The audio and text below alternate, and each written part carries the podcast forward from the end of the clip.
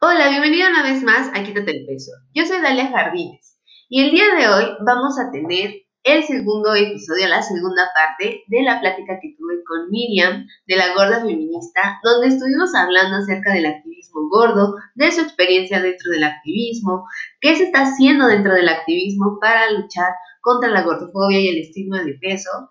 Y bueno, si tú no has escuchado o visto la primera parte, te voy a dejar el link para que vayas a, ver ese primer episodio, esa primera parte y pues puedas tener la continuidad. Recuerda que este episodio, como es un cafecito con los expertos, lo puedes ver tanto en YouTube y lo puedes escuchar también en Spotify, donde tú prefieras. Entonces, bueno, también en la cajita te dejo mis redes sociales y las redes sociales de Vivian para que vayas a seguirnos y no te pierdas este contenido de valor. Y bueno, ya sin más, vamos con esta segunda parte. Em, y eso es súper importante, ¿no? Y también todo lo que hablamos del cíclico, eh, del, ciclo del subir y baja de, peso con las dietas y de los cambios metabólicos que están causando, que hacen más difícil bajar de peso. Entonces es como, es como, la verdad, es eh, difícil. Es como decías, es esta rueda de hamster, también, o sea, nos meten ahí y pues nunca vas a llegar a ningún lado. Y al contrario, o sea, no sabes la cantidad de historias de complicaciones de salud física, emocional, mental, a partir de las dietas, a partir de esos tratamientos, y que es un, y no, aparte es como, yo no lo logré, ¿no? Y es como, no, pues es que todos, todos, todos prometen ser la dieta, ¿no? El tratamiento para bajar de peso. Y yo, no, pues ¿cuántos hay, no? Este, a mí yo no, miles de, no sé cuántas dietas he hecho yo, mí, pero bastantes. Sí, es que al final, y muchas personas pasamos por ahí, ¿no? Es independiente, desgraciadamente, independientemente de la talla del peso, o sea, aun cuando tengas como el normativo, ¿no? O que todo mundo te dice, eh, o sea, sí bien, pero me podrías estar mejor, ¿no? Y es como volver a meter y, bueno, entonces, continuando justamente como en estos mensajes que recibimos de la sociedad, de nunca, nunca es suficiente o no eres suficiente con cómo te ves. Eh, tú como activista y desde el activismo gordo también, eh, ¿cómo se, se, ve o cómo se conceptualiza esta cuestión de la gordofobia y el estigma de peso? Pues mira, la gordofobia es algo bien interesante, pero eh, uno de los como libros más impactante sobre la, de dónde nace la gordofobia, habla sobre el origen racial de la gordofobia, ¿no? Donde en los siglos XVI, XVII empezamos a ver un cambio donde los cuerpos eh, más amplios, de cuerpos más grandes, eran antes considerados algo eh, ideal. Y en el siglo XVII, cuando empezamos a ver, cuando empieza a haber una interacción con eh, grupos de África y empieza a ocurrir lo que, lo que vemos es como una deshumanización de esos grupos para justificar la trata de personas ah, de África hacia Estados Unidos y Europa. Em, y entonces desde ahí vemos como una asociación eh, la gordofobia es, es, sistémica, ¿no? Pero es una asociación de conceptos, por ejemplo, raciales y físicos, ¿no? Donde decían, you eh, las personas gordas, como se pensaba, las personas gordas son de África, entonces asociaban esa palabra, esos dos conceptos con eh, las personas gordas son flojas son este, insaciables, son y todo este tipo de cosas, de palabras y conceptos relacionados con, con el racismo y con y, tratando de combinar con la gordofobia, ¿no? Entonces, eh, hay muchísima información y muchísimos datos que se cubren sobre, que pueden mostrar cómo fue cambiando la idea de, de, los cuerpos normativos y cómo se fue asociando todas estas cosas negativas con el peso. Eh, y obviamente no podemos dejar de hablar, como hablamos del IMC eh, y de dónde nace. De hecho, es como de eugenesia, desde una perspectiva de, encontrar como la raza máxima, ¿no? La raza suprema. Eh, entonces, no podemos deslindar la gordofobia de, de, de, un racismo profundo, y de, pero también de crear este tipo de mejor y peor, ¿no? Y todos pertenecemos a esta jerarquía porque no, o sea, como personas colonizadas también en México, eh, todos lo hemos vivido, ¿no? De si eres de tez más blanca, entonces tienes más privilegios y de más oscura tienes menos privilegios, sea cual sea tu, situación económica, por ejemplo. Em, entonces está muy conectado eh, eso y lo vemos también ver en México, donde eh, el peso eh, todos los problemas cardiovasculares que estamos viendo, hay una gran incidencia en, comunidades eh, indígenas, en comunidades eh, más pobres, y es por, por, por, porque hay un gran sistema de discriminación que también es donde ¿Por qué, es más barata a veces una coca que una agua? porque a veces es lo único a lo que tienen acceso incluso. Es lo único que tienen acceso eh, y no la gente dice, haz ejercicio. Bueno, entonces, ¿dónde hay parques en tu comunidad? ¿Dónde hay espacios públicos donde tú puedes hacer ejercicio? O sea, hay muchísimas eh, conversaciones sistémicas de por qué hay personas en ciertas comunidades donde no tienen acceso a ni, a, comida eh, que, les permita vivir de forma más saludable, ni a poder hacer ejercicio. Eh, entonces no podemos deslindar la gordofobia del racismo y de la eugenesia. Eh, yo hablo mucho de la gordofobia y es algo que sigo de gente que, que, yo admiro, como en, en estos círculos concéntricos, ¿no? que están conectados, la gordofobia individual, eh, interiorizada y esa es como una gordofobia de la que todos podemos, todos podemos reconocer, ¿no? Esos mensajes que nos dicen que los cuerpos o la gordura es, es poco deseosa, eh, que es simbólica de, de ser menos, eh, de no ser una persona con control sobre tu propio cuerpo, todos estos mensajes que hemos recibido. Y, y, es algo donde podemos empezar mucho de nuestro activismo porque es algo que podemos reconocer más fácilmente, nuestra propia experiencia con estos mensajes eh, de gordofóbicos, ¿no?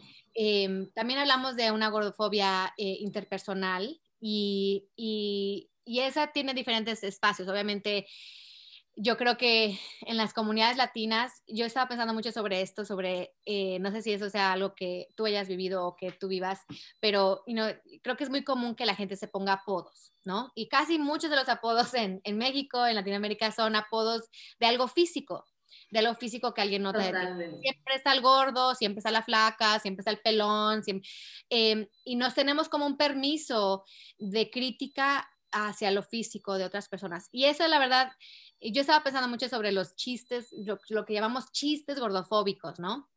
Y eh, dije, es que a lo mejor la razón por la cual seguimos viéndolos es porque usamos la palabra chiste, como si fuera algo gracioso, cuando en realidad es un tipo de acoso. Eh, no decir algo sobre, sobre la persona gorda que, que, que, tiene que ver con, con que sea menos, eh, eh, no, es, no es chistoso, ¿no? Entonces a lo mejor vale la pena como hacer un cambio de cómo, cómo determinamos esas palabras, porque a veces esas palabras nos limitan en lo que podemos hacer. Pero en cuestión de, también de interpersonal, yo lo vivo constantemente cuando voy al médico, de que te pesan, de que yo pido intervenciones, por ejemplo, yo estaba hablando recientemente de tener vértigo y tú creo que compartiste también, ¿no? De donde, like, no tiene nada que ver con mi vértigo si hago o no ejercicio, like, entonces, pero porque yo en mi, en mi récord médico aquí dice que soy obesa y casi obesa mórbida, entonces entonces, cada vez que hablo, no importa de qué esté hablando, literalmente me ha pasado tantas veces. Entonces, ese tipo de como interacciones eh, es un tipo de gordofobia interpersonal. Y obviamente, y no, cuando yo estaba leyendo más de personas más gordas, de personas de cuerpos más grandes, donde viven, como yo lo hablaba en, Corea, ¿no? De, que van caminando en la calle y la gente, pinche gorda, o, en cualquier momento, ¿me entiendes? Like, eh, viven en, en, en terror, constante de que alguien se sienta con la libertad y el privilegio de acosarlas, acosarles en la calle. Y, y algo que a mí me dejó impactado, un libro que leí recientemente eh, de una activista gorda, era lo poco que otras personas o lo nunca que otras personas defendían a la persona gorda. Y esa es la gordofobia que nosotros todos tenemos adentro, porque decían, bueno, es que si no le gusta que le griten así, entonces ¿por qué no baja de peso? ¿Me entiendes? y, y, y, y, eso es a lo que tenemos que luchar. No está bien, nunca va a estar bien que alguien acose a otra persona, ¿no? Eh, aunque, aunque creamos así, aunque sigamos creyendo que sí, no lo está. Em, y por último, la gordofobia institucional, ¿no? Que es cómo ha sido creado nuestro mundo para excluir a las personas gordas. Por ejemplo, recientemente yo eh, leí un número que decía que en Estados Unidos las eh, personas de eh, más de 20 años, hay 73.8% de las personas de más de 20 años se consideran con sobrepeso en Estados Unidos. Entonces, hablamos de por qué hasta apenas, por qué hasta apenas estamos viendo que las compañías empiezan a hacer tallas para cuerpos más grandes? ¿Por qué, no ha habido cuerpos, o sea, ropa para cuerpos más grandes antes? Eh, ¿Por qué las aerolíneas, aerolíneas, en vez de hacer los asientos más grandes, porque todo el mundo, en todo el mundo los cuerpos son más grandes, están haciendo los asientos más pequeños? Eh, eso es como una incongruencia, porque si estamos hablando de un gran número de personas tienen cuerpos más grandes, ¿por qué seguimos haciendo cosas que, no, que los excluyan? Eh, hablamos de las resonancias médicas, ¿no? Hablamos de eh, que no hay, hay, gente que no puede, o sea, cuando hablamos de los impactos del peso, no estamos hablando de que el peso mismo cause muchos de esos impactos, pero estamos hablando de que no poder ir al médico a que te cheque si tienes cáncer va a hacer que no recibas el tratamiento que necesitas. Y, no, por ejemplo, también leí un libro sobre, un, eh, sobre diferentes casos, ¿no? Donde la gente, una persona que es delgada va, con diabetes va al médico y le dan medicina.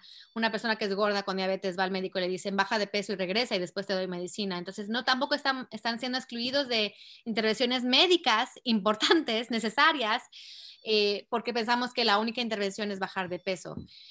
Em, y tantísimas otras cosas. O sea, yo creo que en Estados Unidos, por ejemplo, 49 de los 50 estados eh, todavía tienen leyes donde tú puedes, te pueden eh, correr de tu trabajo por tu peso. no tiene sentido. Y me imagino en Latinoamérica es así. O sea, yo sé que todavía en México todavía te piden que mandes una foto con tu, con tu currículum. Like, o sea, ¿por qué tiene que ver tu cuerpo con lo que tú puedes hacer, no? Sí, claro. Y ahorita escuchándote, Miriam, o sea, acordándome de mis pacientes, eh, digo, para quienes ya me han escuchado, ya lo, ya lo he comentado en otro momento, yo estuve en una clínica de cirugía bariátrica durante mi maestría. Y así la entrevista inicial, ¿no? Razones por las cuales te quieres operar y perder peso. Eh, el médico me dijo que tenía que bajar de peso o tengo que bajar de peso para otro procedimiento médico porque quiero encontrar ropa de mi talla, ropa que me guste de mi talla, eh, porque justo esto que dices, un señor, y me acuerdo perfecto que yo dijo, yo nada más quiero bajar de peso a tal punto en el que yo pueda entrar a la máquina de resonancia porque estoy en tratamiento de cáncer. Y yo dije, Dios. Viste eso y eso me dejó impactada, sí. O sea, o sea, el Señor decía, es que yo no tengo tema con mi peso, pero si yo no bajo, yo no voy a entrar ahí.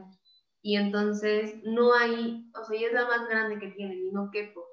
Entonces, mi, mi tratamiento de cáncer está pausado hasta que yo, y yo dije, qué fuerte, o sea, la vida de esta persona está en riesgo, independ, o sea, independientemente de lo que pensemos con el peso, porque no hay forma de que lo atiendan. Sí. Eh, juntas de trabajo, Miriam, donde los pesaban frente a todos, o sea, unas cosas eh, que te explotan la cabeza. Sí, y, que, y que ahora, ¿no? Por ejemplo, yo comparto de un libro que leí también de, de, los diferentes tipos de sesgo, ¿no? De sesgo hacia las personas de diferentes colores de piel o sesgo hacia las personas eh, LGBTQI. Eh, y estamos viendo, a mí, socialmente que han disminuido esos sesgos, que estamos aprendiendo a que no está bien tener esos sesgos. Pero el único sesgo que sigue en aumento es el sesgo de la gordofobia. Y em, y es esta idea de que like, tenemos permiso de, de, hacer esas cosas que a mí, pesar a alguien, o sea, nunca jamás le dirías a alguien, like, no le hay tantas cosas que no le preguntarías o no le harías hacer que ahora vemos como, like, oh my gosh, no, claro que no, pero esa es una de ellas, ¿no? Y, y sigue pasando, like, qué locura, qué locura.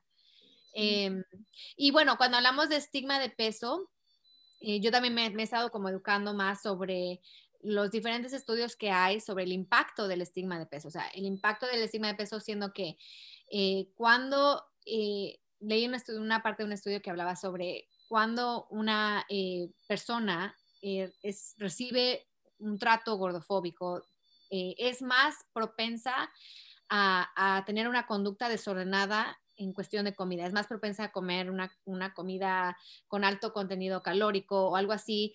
Eh, en respuesta a recibir ese estigma de peso. Entonces, ahora yo creo que hay más estudios y más estudios eh, que nos están permitiendo mm, entender el estigma de peso como un mecanismo eh, directamente que impacta la salud. Em, y, y, también, o sea, obviamente, le hablemos de hacer ejercicio, o sea, cuánto nos han convencido de que el ejercicio es para bajar de peso, cuando en realidad el ejercicio es para y no regular tus hormonas, es para manejar tu estrés, es para poder dormir mejor, es para tener músculos fuertes. hay tantas cosas para hacer ejercicio y, muchas personas como yo también, yo, me, yo crecí sin hacer ejercicio porque pues no sé, como que sentía que no podía participar, no quería ser la gorda que está haciendo el básquetbol o algo así. Y, y ahora que he podido como hacer ejercicio desde un punto de amor hacia mi cuerpo, desde un punto de respeto hacia mi cuerpo, me ha cambiado, o sea, yo me siento súper fuerte, o sea, eh, tengo una vida súper activa y es simplemente porque pude hacer el cambio de decir, el, el ejercicio no es un castigo por un cuerpo gordo, sino es un componente de una vida eh, de, de, salud. Y, y, de nuevo, tampoco, no quiero hablar de que todo el mundo, hay gente que no puede hacer ejercicio por muchas razones. Eh, no, tampoco hacer, hacer ejercicio no merita, no tiene un valor moral de, de ninguna forma, ¿no? Pero pero like, eh, sí, estos mensajes, la verdad, lo que tú me dices de, y, y, es que sí es predominante en nuestras comunidades latinas, like, este tipo de acciones de ridiculizar o minimizar eh, o, o, violentar a alguien por su peso, por su cuerpo, like, son muy comunes. Y son, y yo, lo, o sea, recientemente vi una película en Netflix donde toda la película, la única gorda que estaba en la película, se la pasó toda la película con una torta en la mano. Sí, sí, exacto. Justo o sea, tengo otro episodio donde... No, like, no entiendo. Exacto, sí, o sea, justo eh, con, un, con un colega amigo mío hicimos así un episodio de, a ver, vamos a recordar todos esos personajes gordos que vimos en nuestra infancia y qué estaban así, estaban comiendo, eran los villanos. Carrusel, oh my gosh, sí. sí. No. O sea, e, e, justo es como, nos van alimentando esta, estos estigmas, estas imágenes. Y, y, me gustó lo que dijiste hace un, un ratito, Miriam, de reconocer nuestra propia gordofobia, porque yo me acuerdo que cuando recién iniciaba a hablar de este tema, al, alguien me dijo, pero es que yo no tengo gordofobia. Yo respeto mucho a las personas eh, eh, gordas, de cuerpo grande. Ay, no, pero yo nunca, ay, no, yo no podría subir de peso. Y yo, uh, Ok, es que al final eso también es, y no está mal, pues, o sea, el, decir, ¿sabes qué? Tengo conductas gordofóbicas, tengo y actitudes gordofóbicas, creo que es el, o sea, es sumamente humano, porque al final todos nacimos ahí, pero es lo primero que tenemos que hacer para empezar a cambiarlo. Sí, a mí lo he visto con el racismo y, y yo me inspiro mucho del, del, trabajo que se llama antirracismo, porque dicen, y la gente muy fácilmente dice, yo no soy racista, yo no veo color, yo no tarra, tarra. Entonces invisibiliza totalmente el impacto que tienen esas instituciones, ese, ese, ese racismo institucional sobre esas personas. Eh, y ahora muchas personas están diciendo, no, yo soy antirracista, todo el tiempo tengo que estar evaluando qué pienso, cómo actúo, cómo actúo conmigo, cómo actúo con otros, para, para, para encontrar los espacios antigordofóbicos, para encontrar, y, y, o sea, yo, yo sí soy de mucha compasión, yo siento que a veces cuando hacemos todo ese trabajo en redes, es like, muy fácil decir, like, no hagas esto, pero a veces es difícil, like, pero entonces, ¿qué va a hacer la gente? like, que sí, no es esto que hago.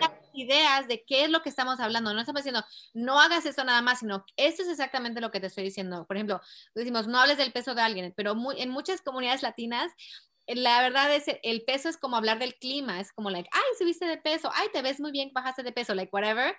Eh, entonces hay que normalizar, practicar otras formas de saludar a la gente, like, oh my gosh, este, te ves muy feliz, oh my gosh, te había extrañado, eh, eh, me encanta tu sonrisa, me encanta eh, cómo estás, o sea, tantas cosas que podemos platicar y hay que practicarlo, es que la verdad, yo, yo lo siento conmigo misma porque también yo veo a gente y, a, y lo que primero quieres decirle, si notas especialmente si bajó de peso, uh -huh. es decirle algo, ¿no? Porque aparte hemos normalizado que tenemos que celebrar bajar de peso, ¿no? Uh, celebrar uh -huh. bajar de peso todo el tiempo sin preocupación de que puede ser una, una, un trastorno alimenticio o que tengan una enfermedad o miles de cosas por las cuales la gente termina bajando de peso de forma que no, sin intención.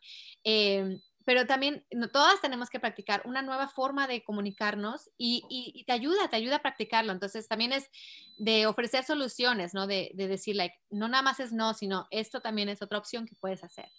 Claro, sí, porque creo que podemos entrar como en este conflicto de, ok, esto está mal, así o así no debo comunicarme, eh, puedo ir cambiando, eh, sí, o sea, como ir detectando esas cosas que hacemos y, o que decimos y que no son buenas, al final es acoso, al final es abuso, pero es como, ¿y ahora qué hago? Porque llevo toda una vida haciéndolo así. ¿no? Exacto. Y eso me lleva a mi siguiente pregunta, Miriam. O sea, eh, ¿qué podemos hacer, o más bien el activismo gordo, qué está haciendo y que quizás nos pueda orientar a quienes tal cual no estamos en el activismo, pero qué podemos hacer contra la gordofobia y el estigma de peso en este sentido? I mean, yo no lo he como categorizado necesariamente entre lo que puede ser tú de forma personal o de forma más colectiva, pero yo, o sea, personalmente, algunas de las cosas que yo pienso es, una, eh, creo que sí es importante eh, la visibilidad gorda. Es importante, eh, la gente se, se, irrita mucho. Oh my gosh, es que están promoviendo la obesidad. En es like, ok, no tienen ninguna campaña mediática ni tienen ninguna campaña de miles de millones de dólares para decirle a la gente que si no estás gorda no vales la pena. No simplemente es vivir plenamente en nuestros cuerpos y hablar eh, de nuestra experiencia en nuestras vidas. Entonces, la visibilidad gorda eh, y ocupar espacio es, es, algo bien radical. Como personas individualmente, eh, a mí yo admiro muchísimo las personas que ponen sus cuerpos, a mí plenamente en redes y aún a veces, y no, yo creo que nuestras mentalidades es like, ah, yo no, que no, ¿cómo le harías? Pero es que es transformativo para nuestras comunidades ver cuerpos de todos tipos, o sea, de todo tipos, eh, pero en especial ver cuerpos gordos felices, disfrutando, gozando normal, siendo normales, es transformativo y es algo súper radical. Em, creo que crear comunidad, conectarse con las personas que están haciendo, diciendo, eh, escuchando lo que están, se está compartiendo en diferentes espacios como tú, yo creo que haces un esfuerzo eh, desde, you todos tenemos diferentes tipos de privilegio, pero desde un privilegio donde a lo mejor somos más delgadas que otras personas que son de la parte del activismo gordo, que son con cuerpos más grandes. Es como conectarnos con nuestras comunidades y ver dónde, dónde, dónde podemos poner nuestras energías para, para apoyar. Eh, creo que es muy importante luchar contra estereotipos en general eh, y, y, de nuevo, este mensaje de que las personas gordas, más gordas, de cuerpos más grandes, son flojas, son malas, son bla, bla, bla, bla, like, son cosas bien profundas en nuestra en nuestra, en nuestra experiencia de cómo hemos sido criadas. Tenemos que luchar contra esos estereotipos. Eh, tenemos que creer en un mundo donde la diversidad es la norma. Eso es lo que iba a nos, nos seguimos como nos siguen fomentando para vendernos cosas que nada más hay como un cuerpo ideal, un tipo de color de pelo ideal, un whatever. Y la verdad es que vemos de todos tipos. Y, y, y tenemos que crear y creer en ese mundo eh, de una diversidad. Eh, algo que tú también platicabas y que yo yo totalmente creo en esto, es, tenemos que educarnos. Hay mucha información, eh, no solamente educarnos en cuestión académica, creo que sí es importante leer los estudios de peso, todo, no, no tienes que tener un título académico para leer los estudios que hay, para informarte, para saber qué dicen y qué no dicen, o seguir a personas que están analizando esa información y te están compartiendo para que tú aprendas. Eh, pero también es eh, elevar las voces de, la experiencia comunitaria, de las personas que están viviendo esto y educarnos, o sea, leer qué están diciendo, cómo lo están diciendo, por qué lo están diciendo, en qué están involucrados. Eso es súper importante y es algo que podemos hacer de una forma muy, muy clara. Em, creo y al final y al cabo es tomar acción, o sea, sí. Em, a veces es difícil y yo a mí a veces digo, a veces hay personas que dicen comentarios gordofóbicos que ni siquiera registro, porque es tan normal que lo digan. Eh, pero es aprender a, saber cuándo está pasando, aprender a hacer algo, aprender a ponerle un pare, o sea, hace unos días com, you compartí un, like, y no, tú puedes decir que eso es algo gordofóbico y la persona te puede decir no, no, no, no, no, no, no, no, y, no, o puede atacarte o muchas cosas pueden pasar, pero pero creo que todos tenemos un poder importante desde nuestra perspectiva, desde nuestros espacios, desde nuestras familias y comunidades. O sea, todos podemos eh, hacer un impacto eh, desde donde estamos, ¿no? y, y, y, yo lo veo, o sea, yo lo he visto y tú probablemente también lo has visto ahora que has estado muy involucrada en esto, es cuando empiezas a hablar con, tu, con tus círculos y entonces ellos empiezan a hablar sobre esto y empiezan a decir y empiezan a ver y empiezan a notar y, así se va haciendo un cambio social, ¿no? Eh, también, y no recientemente yo he estado llenando muchos formularios porque han habido muchos casos donde, like, ok, eso requiere que nosotros nos firmemos, digamos, no, sabes que esto tiene que cambiar de forma institucional, tiene que haber una ley. Eh, el cambio social obviamente es importantísimo, pero también el cambio de forma institucional. Y mientras más platiquemos y más vayamos complejizando o complejizando, como se diga, sea, creando, porque no es sencillo, la gente quiere decir, like, es, por eso está, por eso ese estigma que fue creado, ¿no? De las personas gordas son solamente porque comen mucho y no hacen ejercicio, cuando en realidad es, eh, you multifacético, ¿no? Entonces, eh, queremos algo sencillo, queremos algo que nos diga pum, pum, pero la verdad es, el mundo es más complejo que eso, entonces, eh, yo creo que tenemos un gran poder individual y, y también, o sea, yo lo veo como mi cuenta, ¿no? De hay cuentas de personas con cuerpos muchísimo más grandes y, trato de mantener ese espacio donde yo hablo desde lo que yo sé, desde mi experiencia, pero hay experiencias que yo quiero visibilizar importantes de la discriminación de personas cuerpos, de cuerpos gordos y entonces son esas personas las que tienen que ser las voces de las que están hablando, ¿no? claro, claro, justo lo que te decía, ¿no? Como de verdad eh, brindar el espacio y no como nosotros a la fuerza meternos, y es que no necesariamente, no, no, justamente yo no me sentía con la autoridad de venir a decir, ah, el activismo gordo, ¿no? Desde mi, desde mi perspectiva que yo no he tenido, o sea, que estoy adentrándome y que estoy aprendiendo y que al final de cuentas yo no lo he vivido de la misma forma. Si bien todos vivimos la gordofobia, el estigma de peso, no, o sea, no me puedo comparar lo que he vivido con lo que tú has vivido, con lo que mis pacientes han vivido. No, no hay manera. Y yo, yo creo que yo le agregaría, Miriam, a esto que estabas diciendo, como vayamos con la mente abierta, por favor, porque va, va a ser fuerte, es fuerte cuando empezamos a cuestionarnos esas creencias, esto que ya está establecido eh, en nuestra cabeza. Digo, si pasa con otras cosas cuando vamos a terapia, créanme que va a pasar con esto. Y creo que es como ir con la mente abierta y puede, puede sentirse como de, estoy mal o lo he hecho mal. No, pues al final lo has hecho de la forma en la que te habían enseñado. Entonces creo que esa parte también, como abierta. A veces, es como muy absolutista, ¿no? Y a veces como en redes es un poco difícil porque cuando nada más es en redes, entonces es like, ay, esa persona lo hizo mal, o esa persona no lo está haciendo bien, o esa persona hizo bla, bla, bla. Es like, ok, tomémonos el tiempo de platicar y de compartir y de, y de enseñarnos y de, y de, ir aprendiendo y de tener compasión de que autocompasión y, y también, o sea, de saber, like, todo mundo está tratando de hacer algo que, que haga un impacto, ¿no? Y, y mientras mantengamos siempre ese enfoque de que esto es hacia la justicia, esto es hacia la dignidad, esto es hacia el, goce máximo de nuestra humanidad, eh, vamos, a cometer, vamos a cometer errores. Eso es lo que, lo, que, lo que quiero que las personas que estén viendo esto y escuchen. Todas, todos cometemos errores en todo esto. No hay una forma perfecta de hacer, como no hay una forma perfecta de tener un cuerpo. Este, eh, abracemos la diversidad y abracemos eh, el camino. Exactamente. Como bien dijiste hace rato, todos estamos aprendiendo, todos estamos en este camino. ¿no? Y, y, me gustaría que, que cerráramos, Miriam, eh, no sé si alguien de la comunidad ahorita escuchando te dice, órale, yo quisiera entrar a esto, ¿no? Porque a veces cuando me, me, invitaron a dar una clase y yo cuando justamente me preguntaban de body positive y yo mencionaba el activismo gordo, ¿no? Dentro de lo que yo sabía, de, cómo surge y la cara de las personas de ahí fue como, ¿qué? ¿No? ¿Qué es eso? ¿No? Este, entonces, quizá algunas personas lo están conociendo recién, y entonces es cómo nos podemos eh, meter, bueno, las personas que quieran entrar al activismo gordo, ¿cómo podrían hacerlo? La verdad es que yo no sé. Ah, no, a mí, yo obviamente, yo sí creo en el gran poder de las redes sociales.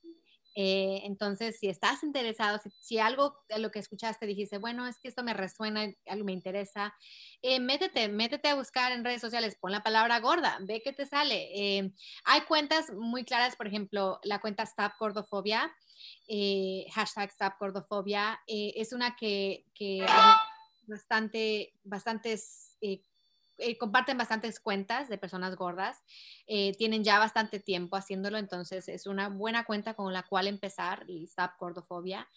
Em, hay muchísimas activistas, pero también depende de, dónde vivas. Em, pero yo te recomendaría entrar y poner la palabra gordofobia en donde estés y ver quién te sale, a ver qué cuentas sigues. Yo creo que seguir a personas gordas y personas em, eh, específicamente personas gordas, es súper importante eh, leer sobre la gordofobia, leer sobre las personas que están haciendo militancia, activismo, arte gordo.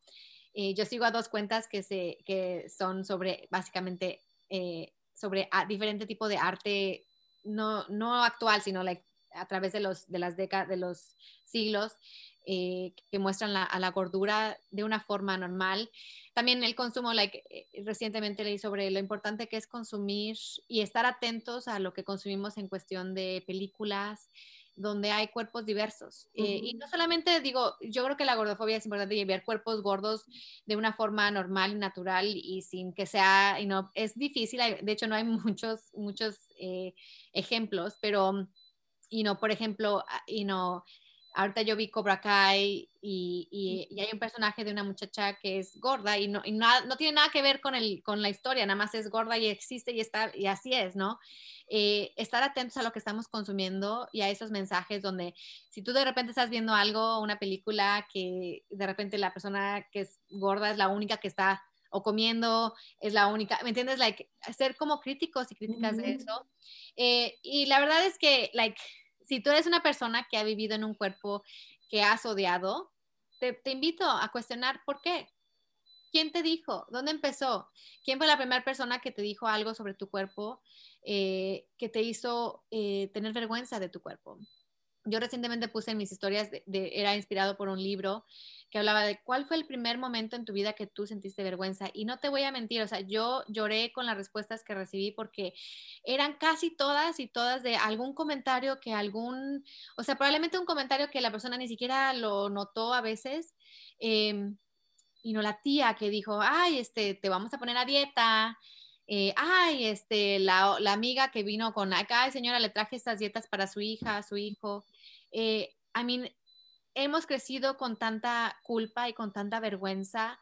Y yo sé que si tú estás escuchando esto, yo sé que tú sabes que eso no es, no está bien. No, no, no tiene ningún propósito, no tiene ningún ninguna, resultado positivo. Entonces, eh, empezar de donde estás tú y, y, sí, empezar a, ocupar, a llenar tus espacios de personas gordas. La verdad, yo, yo sí creo que es algo súper, súper radical que nos cambia.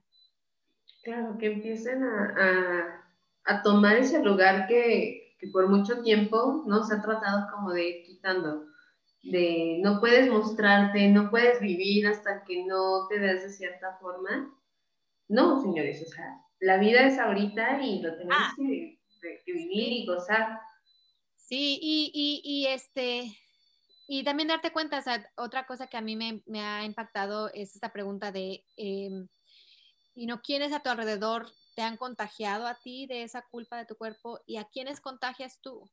Y para mí fue importante porque cuando yo me pongo a pensar en mi mamá, o sea, ella vivió con muchísima gordofobia, eh, pero si tienes a, pequeñitas personas en tu vida, you know, ya sean hijas, hijos, hijes, sobrines, em, imagina un mundo donde puedan ellos, ellas, ellas vivir eh, plenamente. Like, es que yo creo que hay un gran, hay un gran espacio ahí, ¿no? Y yo sé que, y yo sé que si estás aquí tienes miedo, tienes miedo de que tu hija hijo sea gordo, eh, porque viven muchísimo acoso, pero pregúntate, ¿quién es culpable de ese acoso?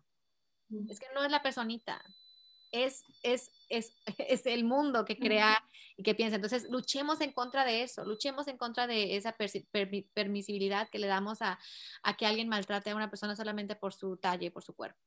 Exactamente. Eh, me gustó esto. ¿Quién tiene la culpa? Exacto. No podemos seguir cargándole la culpa al individuo por lo que está pasando con su cuerpo, porque, o sea, hay muchas cosas que se salen de nuestro control. Es como el sí, o sea, lo vemos ahorita, ¿no? Eh, y no de tanto tiempo, décadas, enseñándole a las, a las niñas eh, cómo cuidarse para que no las violen, pero entonces, ¿dónde está el contexto de dónde, educamos a los niños a que no violen? Porque ese es el problema. el problema es, es, esa es la raíz del problema, es personas que se sienten con la capacidad de violar y no las personas que hacen cualquier cosa en sus vidas, ellas, las víctimas nunca son las, las, las, personas culpables, ¿no? Entonces, em, yo sé que es, es, complejo y yo sé que es difícil y tenemos muchos, hay muchas cosas de qué platicar, pero pero empecemos desde, desde, desde ti, ¿no? Desde, desde nuestra propia experiencia, hacia un mundo donde tú puedas vivir feliz contigo mismo, contigo mismo. Sin culpas, sin odio hacia ti, hacia tu cuerpo, porque pues vamos a pasar con nosotros el resto de nuestra vida, ¿no? Entonces, que sea como lo más cómodo posible también. De verdad, Miriam, mil gracias. Eh, yo estaba escuchándote y así me explotaba mi cabeza, ¿no? De, de todas esas cosas, porque al final es justo empezar a cuestionarnos de nuevo, no es fácil, ¿no? O sea, yo también voy por la vida así de el, ser amado, ¿no? Que de repente hace algún comentario y yo, eso, eh, y ya, ¿no? Y también así de, ah, sí, es cierto, ¿no? O sea, pero es como, ¿pero por qué, no? O sea, él sí me cuestiona, oye, ¿pero por qué? O sea, dime eh, porque ahorita no lo entiendo, ¿no? Y entonces es como buscarle, ya también mis amigas me mandan videos de, mira esto, ¿cómo es posible, no? Este, eso es gordofobia, de diles algo, entonces, ¿no? Este, y yo, ok, ahí voy, ¿no? Y ando haciendo mis TikTok respuesta y, y me gano luego ahí. Excelente, es que hay tantos espacios. Yo adoro el TikTok porque a mí lo que me encanta de TikTok es nos nos fuerza a, crear contenido que es súper digerible, que las personas escuchan y dicen, oh, ok, like, oh, ya entendí por qué eso no está bien. Y, y, de nuevo, no es así como que, pum, se transforma todo, pero qué padre que, que haya y que tengas tú esa energía para, para meterle algo creativo que, que, tiene un impacto. Y, y yo, yo súper apoyo todo eso. Y, que al final es como irse dando cuenta de, ah, mira, o sea, las personas que están a tu alrededor, al menos lo más cercano posible, ya empiezan a cuestionarse también a partir de lo que escuchan y que vayamos haciéndolo como más y más grande, que al final el, el podcast también tiene esa intención, o sea, que podamos como llegar a más personas y que se empiecen a cuestionar de una manera, eh, pues, lo más amigable posible, ¿no? Este, justamente con la información digerida todos estos temas. Entonces, Miriam, mil, mil gracias por, por esta plática. Eh, estuvo increíble, de verdad. Mil, mil gracias por, por aceptar la invitación y por venir a platicarnos todo esto. Gracias, chao. Cuídense mucho, acuérdense, eh, voy a poner todas las redes sociales de Miriam, Instagram, TikTok, las mías también acá abajito. Y bueno, recuerden, quítate el peso, y entiende qué anda con esto del activismo gordo, la gordofobia, el estigma del peso y nos vemos el próximo viernes. Bye. Chao.